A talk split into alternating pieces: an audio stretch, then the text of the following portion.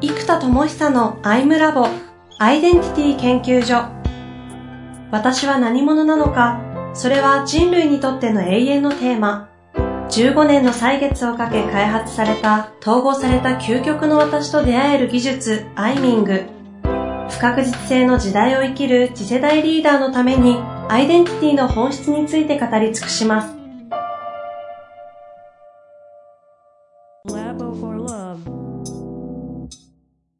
こんにちは、遠藤和樹です。生田智久のアイムラボアイデンティティ研究所。生田さん、よろしくお願いいたします。はい、よろしくお願いします。いや、なんかここに来て、当然ですけど、あの、生田さん、めちゃくちゃシンプルになってきた印象を受けますね。ですね。いや、もうシンプル化しよう。1個にしようしようと思って、絞り込んだ結果、結局だから存在意義に火が灯るというバリューを1個にして、で、学び手向けと与え手向けにしてるんですけど、ここの境界線って怪しいんですよね。つまり、うん、結局与える側に行くから一番学ぶっていう発想があるので、はいはいはい、ラーニングピラミッドが。なので、だから実質ほぼ与える人向けに作ってていいのかなって感じですけどね。もともとね、与える人向けに行くっていうのは、だいぶ前、そっちの方に舵切るみたいな話もあった中でですね。そうです、そうです。それを本当にたった一言で僕の代名詞が人材開発の、人材開発者育成のプロという形なのか、〇〇の人だよねってそのカテゴリーがいろいろあっても、1個じゃないですか、ワンワード。うんうんうん、そうすると結局アイデンティティの人だよねが、なんだかんだ一番かなってやっぱ思ってなるほど、なるほど。で、だから改めてアイデンティティの人だよねってしたことで、えー、っと、人材開発者の育成のプロだよねではないっていう、あのその一部ですけどね。もちろん。だからやっぱアイデンティティの人だよねがもう核にあった上での他という感じにしてますね。派生的なものであると捉えるんですね。そんな中で、今回のあの、企業としてのですかね、ポジショニングっていうのは、はい。どこに置いて、ここももう決まってるんですかいや、ここもなんか死ぬほど考えて、はいはいはい、結局のところアイデンティティとポジショニングなんですよ。私たちの存在意義は何なのか。で、この存在意義は、マーケットの誰にとってどんな存在なのかがポジショニングじゃないですか。うん、うん。だある意味、法人の社会的アイデンティティがポジショニングなわけですよ。法人にとっての社会的アイデンティティそう。ほうほうつまり、個人の社会的アイデンティティもあるじゃないですか。役職とか。はい、はい、部長、〇〇会社の部長とか。だけど、えっと、法人においては、社会やマーケットの中でどんな存在なのかっていう立ち位置がポジショニングじゃないですか。うん。なるほど、なるほど。そう、確かにそうですね。でこれはやっぱ地図が必要なんですね。地図の中でどこにポジションするかって発想になるんですけど、えっと、えっと、そう、ちょっと今地図の話しちゃったんですけど、地図じゃない話します。戻ってこれるわけですね。ポジショニング。戻ってきます。えっとね、えっと、アイデンティティとポジショニングで、で結局ポジショニング何なんだっていうのを考えて、まず、やっぱりアイデンティティっていうキーワードを決めたじゃないですか。はい。で、ここでいつも僕が思ってるのが、えっと、最近もビジネスも人間関係も究極って何なんだっていうと、えっと、究極の存在意義。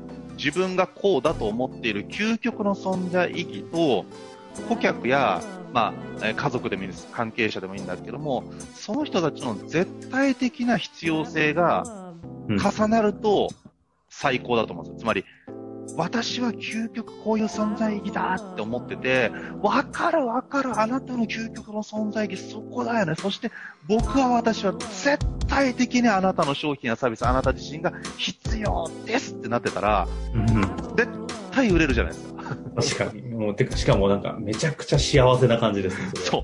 双方超幸せじゃないですか。うんで、ここが、なんとなく存在意義となんとなく必要性になっちゃうから、あれそんなに必要だっけとか、あれそんなに俺そこまで存在意義ってこと必要だっけみたいな、うん。つまり、与えてからすると存在意義が頑張る必要性じゃないか。そこまで頑張んの？って言った時に、いやいや、俺は私はここに存在意義があるんだってなると頑張るわけで、うん、もらい手だってそこまでなんでそんな買うの？って言ったら、なんとなくじゃ、いやもう絶対に必要なんです、自分の人生においてと。いうことなんですよ。なので、もうシンプルに言うと、この存在意義と必要性が繋がればいい。で、それは究極の存在意義と絶対的必要性が繋がれば、それはもう超絶幸福な関係性になっていくと。なるほど。っていうことを考えてるわけですよ。うんうんうん、で、こうなった時に、まずこれが前提にあった上で、じゃあ、アイデンティティというテーマ。これは、まずみんなにとって、えー、っと、アイデンティティの絶対的必要性って何なんだって考えると、まずですね、これもそもそも人の孤独と幸福、もう不幸と幸福を決定づけてる要素の一個に十分なるなと。えー、まあ、言い方を多少論理的に言ってますけども、僕はもう論理を吹っ飛ばすのはもうこれだって言いたいのは、結局自分を分かってくれてるかどうかじゃないですか。つまり、誰からも理解されない。一人も自分の存在意義も存在も理解してくれない。誰も分かってくれないって想像したらどうですかね、これ。これも孤独ですよね。孤独ですよね。これってやっぱり、え、生きる意味あるみたいな気持ちが出てきちゃうのって、結局存在意義への全否定になった時だと思うんですよ。うんうん、自分っていう存在意義を全否定される。じゃあ、なんで全否定になりうるか、まあ、全じゃなくても否定になりうるかというと、誰も理解してくれないからなんですよ。理解してくれないから、え、君のやってることって社会において必要なの？とか、うんうん、君の存在ってそもそもうちの会社にいる？みたいな。になっちゃうと、存在意義が否定されるので孤独になって不幸になるじゃないですか。はいはいはい。ということは、アイデンティティ、存在意義レベルのアイデンティティ、まあ、講義で言うとまあアイデンティティんですけど、これが理解されてれば人は幸福だと。うん、だけど、アイデンティティが理解されなければ不幸だと。いうことを考えていくと、えっと、まずその幸福というのを考えたときに、私という人間がアイデンティティが確立してなくてもいいんですけども、分かってもらえてるかもらえてないかが、幸福かどうかを決定づけると。いうことなわけじゃないですか。まあこれも決定づけるっていうのがちょっと多少ね、もうちょっとロジカルに言えば、一部であるとかって言いたいですけど、もう僕はもうあえて言い切っていますね。もう決定づけると。で、これね、僕20代の時の僕の思想で言ってたんですけど、じゃあ、なぜ人類は愛というものを最も大事にするのかと、愛と感謝を大事にするのかと、あらゆる宗教も哲学も行くじゃないですか。はいはい、愛というのは、存在意義を無条件に作るエネルギーだからなんですよ、人間の。つまり、あなたがすごいから存在意義があるようじゃなくって、存在してることそのものに意味がありますよというのが、究極の慈悲的愛じゃないですか。はいはいはい。だから愛は存在意義を満たすから愛というものに目覚めた人たちが増えると、人々は存在意義がどんな人にも命にも価値があって愛されてるんだと知ってくれと。だから愛が大事なんじゃなくてって言い方おかしいんですけど、愛が手段っていう言い方もおかしいんですけど、存在意義なんですよ。存在意義が無条件で満たされる人間が放つエネルギーが愛だから、愛が大事。で、愛と感謝ですね。感謝されたら存在意義が、あ、やってよかったって存在意義が満たされますよね。実は愛と感謝は人々の存在意義を無条件で満たすもの。そんな話を何 ?20 代の頃にしてたんですか？そう、僕これ22歳の時に言ってたんですよ、だから。結局存在意義だと。そう、だからね、自分でも思いますね。当時の僕、言っちゃってたなって。いや、だって今僕40年ですけど、インサイトマップとか発明したら32ですからね。ああ、確かに。10年前にこれ作って、今でも自信持ってね、話せるし、これこそがと思ってますしね。はいはいはいはい。本当ですね。まあまあ、という、まあ、そもうそこだけで話できそうですけど。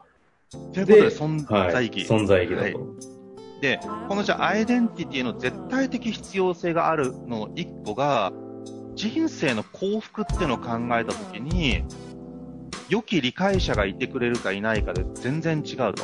だから、もうそもそも幸福という概念の中に、自分が理解されてるかどうか。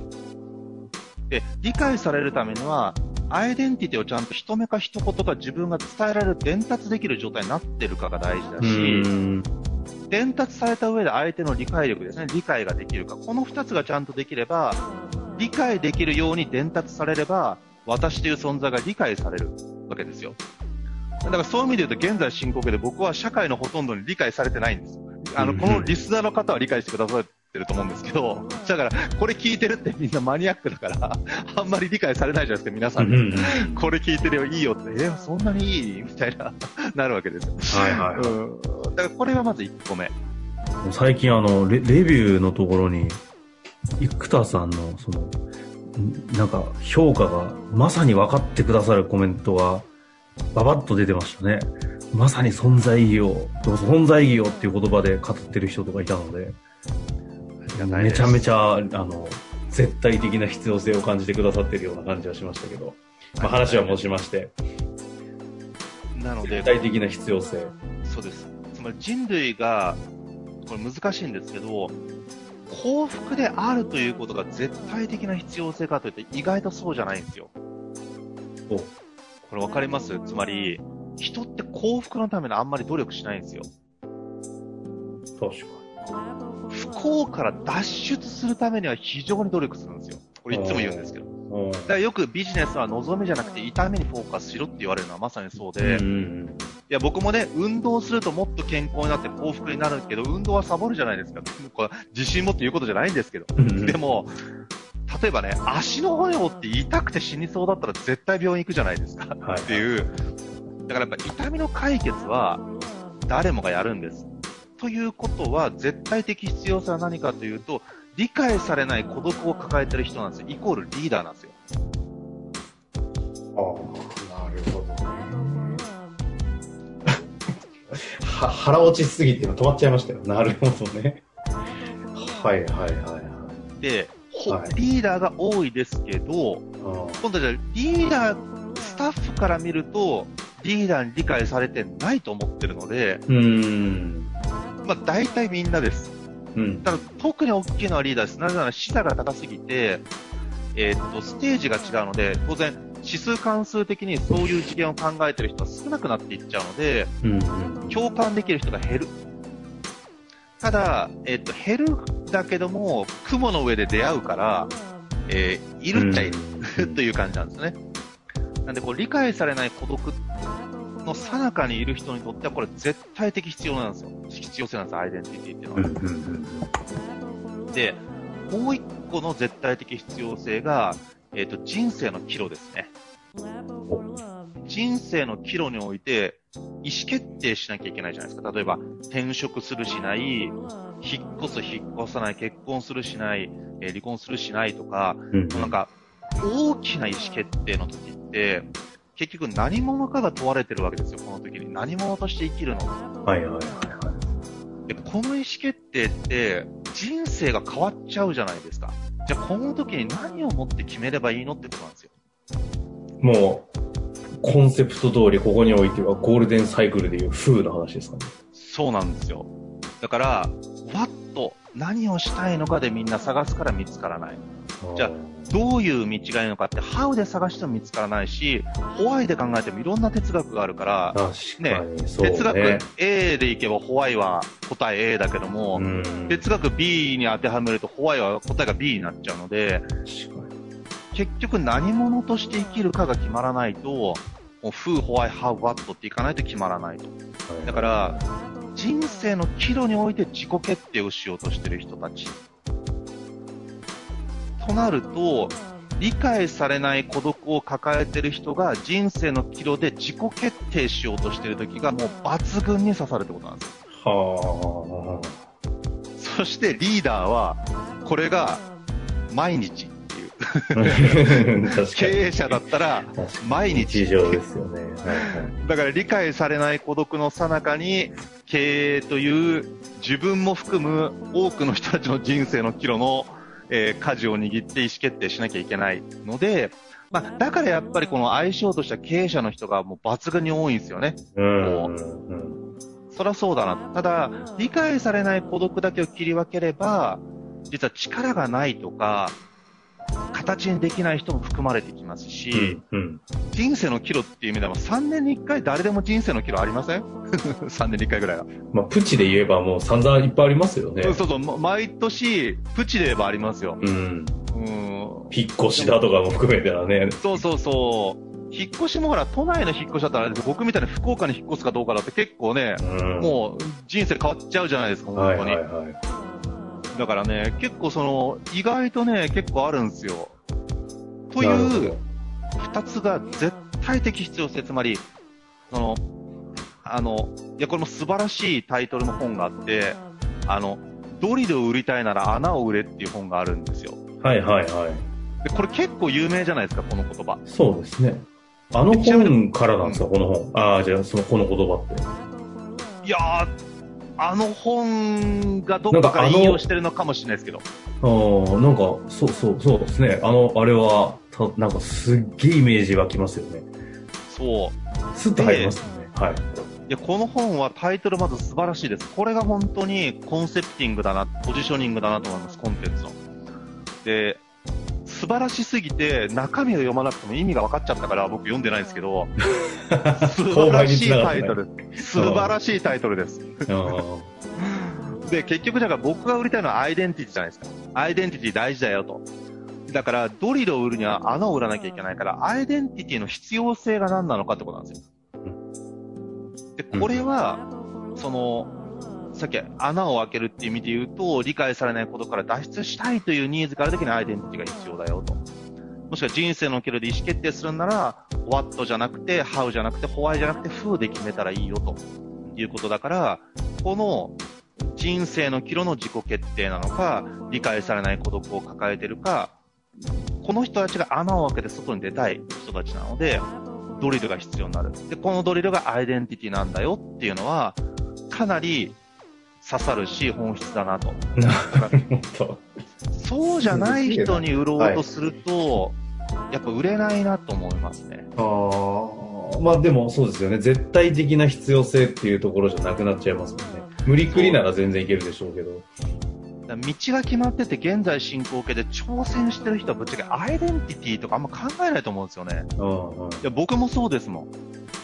この1ヶ月半が超絶悶絶したのがポジショニング、つまり会社のアイデンティティをむちゃくちゃ考えたから、意思決定しなきゃいけないので、アイデンティティが必要だったっていう、だから結局アイデンティティだよねって話なんですけど、これも。うんうんうん。そう。だからね、これがね、もう経営の岐路じゃないですか、ポジショニング。はいはいはい。改めてアイデンティティってやってきたけど、それをまっさらにして、改めて考えてもう一回ここってなって、で、絶対的必要性が、まあ理解されないことと人生の岐路の自己決定という二つに、えー落としました。なるほどですね。で、今回ですね、なスタートのタイミングでマップっていう気になるキーワードを置いあ置いてあったので、これはもう、ぜひ次回に回さなきゃいけないなという予感はするんですけども、はい。まあポジショニングっていう意味で言うと、このぜ自分の存在意義、絶対的な必要性、孤独、理解されない孤独、人生の岐路というこのあたりは、ポジショニングっていうところでくくると最後どういう話になってくるんですか？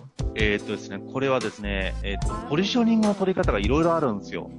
つまり、マーケットの中でポジショニングを取るのか、えーっと、これちょっとリクルートの考え方に近いポジショニングで、えーっと、彼らって、ライフステージのシフトにポジショニングするじゃないですか。はいはいはい、確かに。で、僕の場合はアイデンティティシフトの瞬間にポジショニングするようなイメージなんですよ。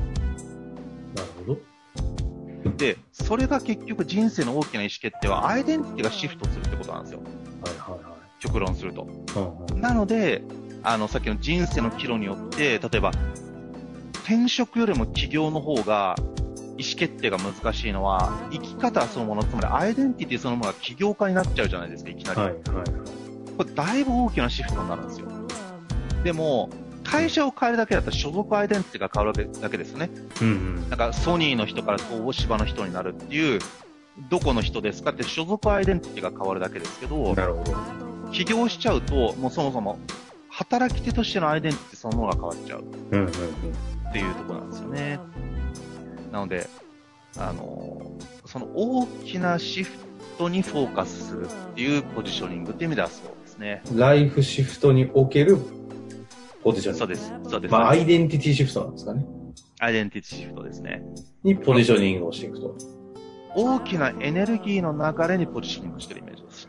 なるほど。これあの、次回、あの、そのあたりがっつりとマップというキーワードを残しながら話していきたいと思うんですけど、これ、はい具体的に最後あの、ポジショニング、大きな、なえっと、大きな流れのこの変化のところにしポジショニングするこのシフトの大きな流れ、具体的にはどの辺をイメージするんですか？